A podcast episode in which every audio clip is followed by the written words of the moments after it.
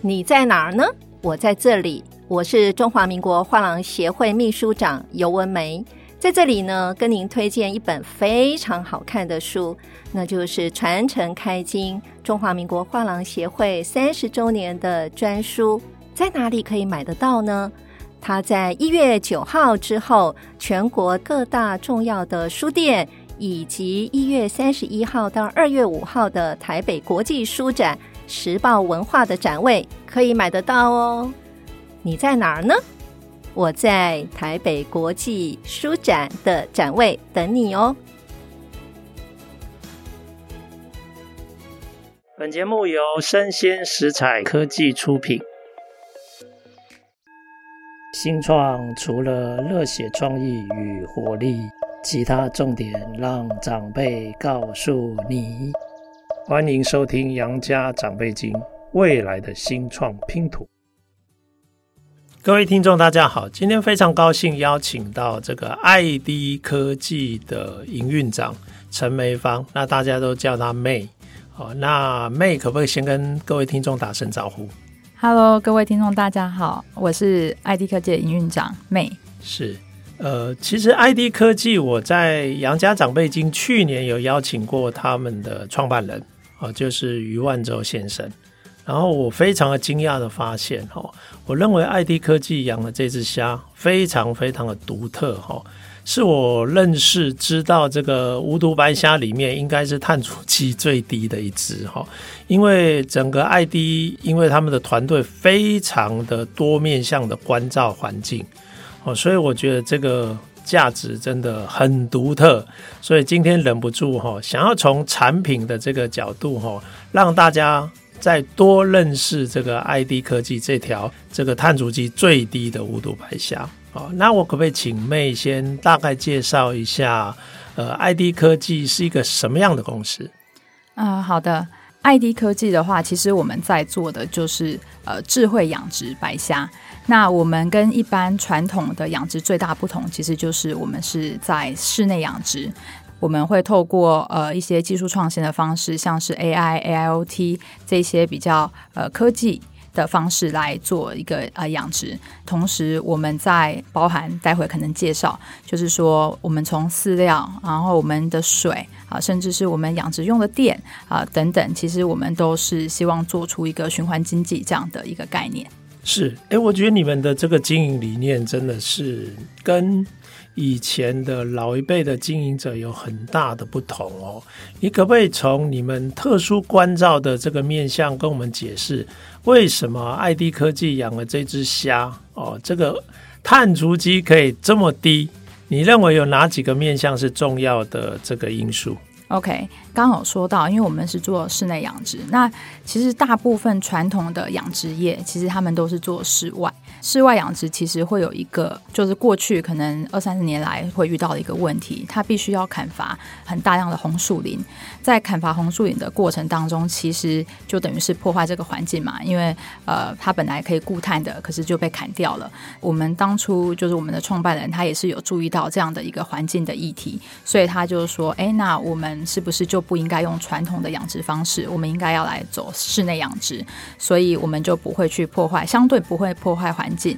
很多传统，他们这些就是呃，像我们也有到东南亚去看啊，或者是在台湾的东部，其实很多你就会发现有很多那种废弃的呃鱼塭，呃，那其实就是因为可能以前他们砍伐红树林之后去养殖，然后感染了疾病，因为早期可能土地成本呃就比较便宜，所以他们就直接等于是说啊、这个土地也被感染啦，它已经就是其实也盐化了，它也没办法再拿回去做。种植或者是说盖房子都没有办法，所以就荒废，他们就再去下一个地再重新砍，所以这个其实是一个很不环保，那对呃地球环境很不友善的一个做法，所以这也是为什么我们希望透过呃养殖模式的改变跟翻转，可以对这个环境啊、呃、有一点贡献。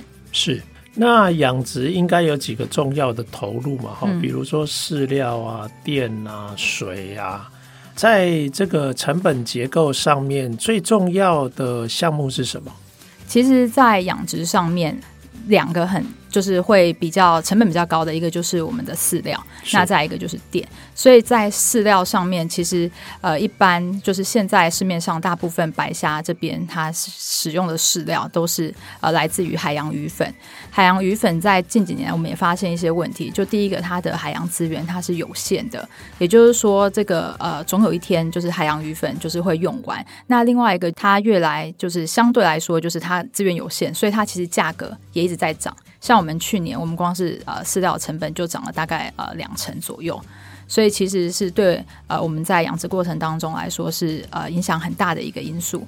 所以我们现在其实自己也有在呃希望透过可能跟黑水虻这样子的一个方式，就是可以用部分的虫粉那来取代掉这个海洋鱼粉。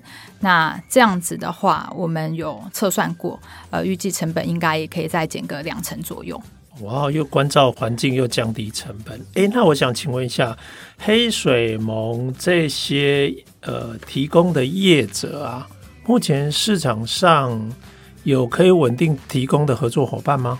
呃，目前我们有接触了呃几家，然后在洽谈。其实现在也是有跟某一家是有达成一个合作意向。那目前是公司正在洽谈的呃，就是这个合作案当中，会希望先可能从一小部分，然后试验开始，看再逐步去做取代。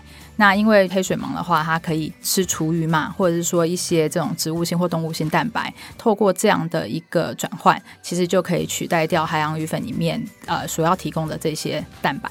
是了解了解，所以这是第一大项的成本项目嘛，哈，饲料。那这个饲料已经里面有特殊的环境关照。那第二大项是什么支出？呃，第二的话是电，电。对，okay, 其实因为养殖它是很重电的一个呃产业。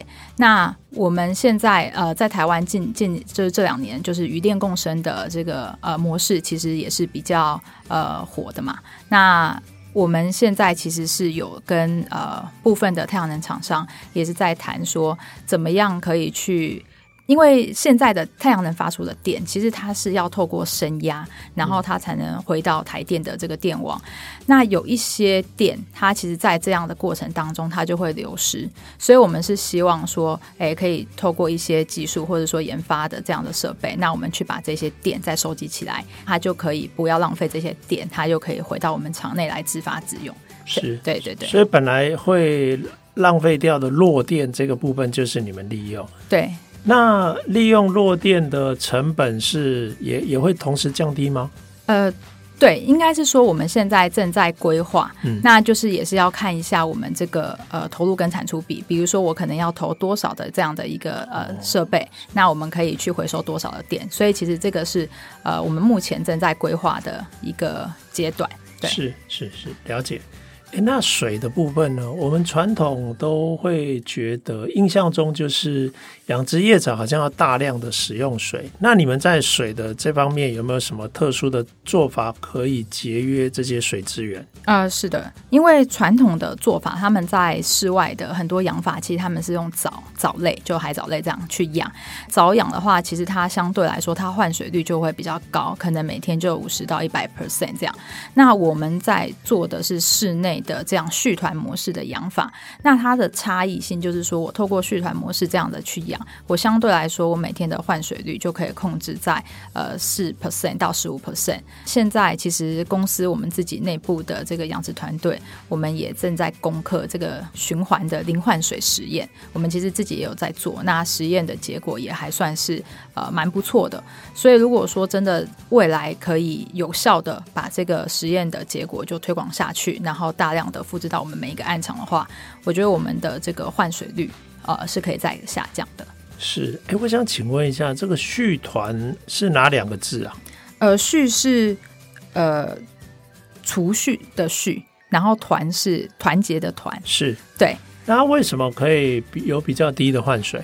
它其实是这样子，就是我们在养殖过程当中，其实它就是会有呃一些粪便啊，然后饲料残了，那这些的话，它其实就会沉积在水中，那它就会产生呃一些对呃养殖过程当中不利的，像氨氮、氨氮或是亚硝酸盐这些废物，那其他就是需要处理。所以我们透过续团养殖模式，就是说我是因为传统他们就是直接换水换掉，或者说透过呃藻类去吃嘛，那我们的做法就变成是我会放益生菌下去。哦，益生菌。对。Okay, 所以我们的虾也是益生菌养殖，对，我们就放菌下去。那透过菌，它去分解这一些东西。其实这一些沉积物，它如果再分解之后，它又可以变成虾的饲料来源。是对，所以我这样就可以让虾又再重复使用。那我相对来说，我换水率也不用这么高。是，哎，我觉得艾艾迪给我最印象最深刻的就是，我觉得。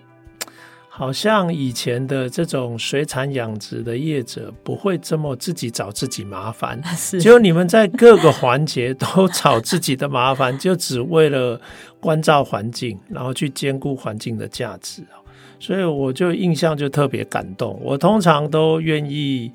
用消费者个人的力量来支持这样的商品，那我觉得整个消费市场的世代也在改变，他们越来越能够接受这样的价值哈。是。那我想请教，我如果今天想要在市场上购买你们的这些白虾，我到哪里去买啊？嗯，OK。现在的话，其实我们是会建议消费者可以直接到我们的官网，嗯、然后来购买。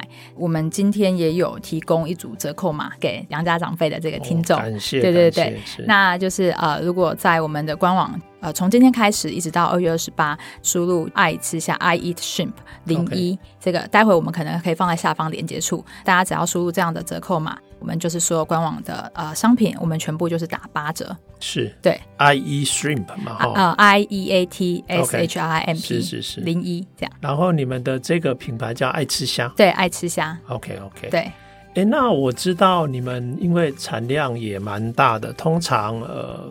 好像也有贩售给 To B，就是通路啊，还有店家这种通路跟店家其实也有机会买得到嘛。但是他呃还是用你们爱迪，还是用别的品牌？呃，有一些的话，现在是他们有自己的品牌，Okay. 所以他们会跟我们进货，那用他们自己的品牌，这是有一部分，Okay. 有一部分他们也是用我们的品牌。可是现在呃。大概就是在某一些电商，还有一些团购组，所以这个的话，可能如果说呃，听众如果说哎，刚好有 follow 到这样的一个团购组有跟到，那可能就哎也会买到我们的产品。那最直接的做法，我觉得就是直接到我们的官网这边，然后就可以直接保证就是我们的 厂直接出来的，是，是，是，对对对对，这样还可以避开一些中间的这些成本。对，没有错，是是是。是，好啊，哎，我觉得这只虾子真的很特别哈，那我。这个杨家长辈经啊，就蛮想推荐大家多用台湾的这些好的产品哦，在环境的关照上这么用心哦。那今天非常高兴，我们的营运长妹来跟我们分享爱滴的很特殊的无毒白虾哦。那也谢谢各位听众的收听，那我们谢谢妹，谢谢。